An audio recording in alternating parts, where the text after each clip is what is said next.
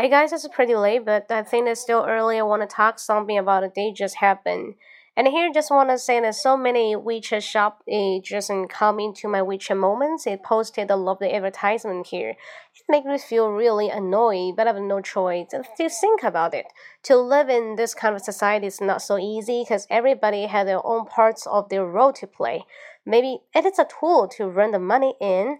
Uh, maybe they're just in the lifestyle they wanted to and publish something they really like and they want all of you like it it's really a good way to see. But on the other hand, sometimes you may feel, well, um, I don't want it. So if you post that I feel really annoyed. But to someone, if your role just changed in this kind of the time, it's pretty cool to get something from the WeChat moments. Because you usually you just get close, you know this person, and you know he's a good moral, and you know each other and you get along with each well. And okay, that is a good way to support your amiga or your best friend business. Okay, uh, but to me, I think because I, I'm doing a business about the education, I have a lot of the friends in my WeChat. Some of them are my students, some of them are not. That's not to say because uh, Cola teacher, we have a good friendship, we have a good relationship to say you need to buy my stuff. No, that is not the point. The point is to say if you get up, you see, wow, the full of the pictures about the WeChat shop. Um, this kind of feeling just like, well, I don't want to pick your goods because you're so urgent to run the money in. You're so urgent wanting to get something from the other people, not to give it out. So, like the net flow, we just doing something for free. We call it the volunteer. You can say about it. Or another way is don't be so mean or don't be so uh, deliberately to do something with a certain purpose Uh, that is what I say. WeChat shop owners sometimes they just say, oh, it's a little bit shallow because someone doing the WeChat business maybe there's less education here. Uh, yeah，还可以吧。其实我觉得，呃，听不懂没有关系，just be used to it and to learn from many phonetics 音标 at first 啊，要学音标刚开始可能会好一点。 I, I, I just want to use this way to practice English with myself because later I want to post it. Tomorrow we'll have some people want to listen to it. It's a common way for practicing my English.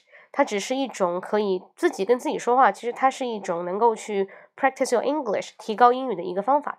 Okay, so I don't know how you think and who, uh, what kind of people, whatever kind of the group of people in your WeChat, what do you think of them? Maybe you're one of them, but I'm not be so offensive and not to pry.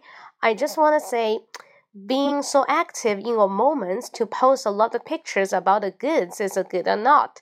Someone will say it's a good if it's a best friend because you will be supportive to understand each other. Maybe people doing the same thing can be really understandable without someone they're doing out of this business. Like me, um, I have a lot of lot of friends who are doing the business, like uh, opening a studio about the education. So we can have a lot of topics, but out of it, you will find someone to push you maybe the private message one to one you and say hey i have a new kind of the hot goods. You can pick up you can look around if you like and i can give you for free and, and sometime you can have a period of trial. I just say no i don't want it. Why you message me privately? I think it's um not it's not so good right? Sometimes it really sucks. So the way i change to avoid it is just say no to them directly or delete them I don't know. Maybe that's a kind of feeling. I think it's a little bit shallow to be a WeChat shop owner. So what do you think of it? 你们对微商怎么看？I just waiting for your answer. Okay, so see you next time. 这个音频我等下会上传啊，你们可以反复听。如果听不懂的话呢，可以看我之前的节目，还会有很多中文。Okay, so see you next time. Bye bye.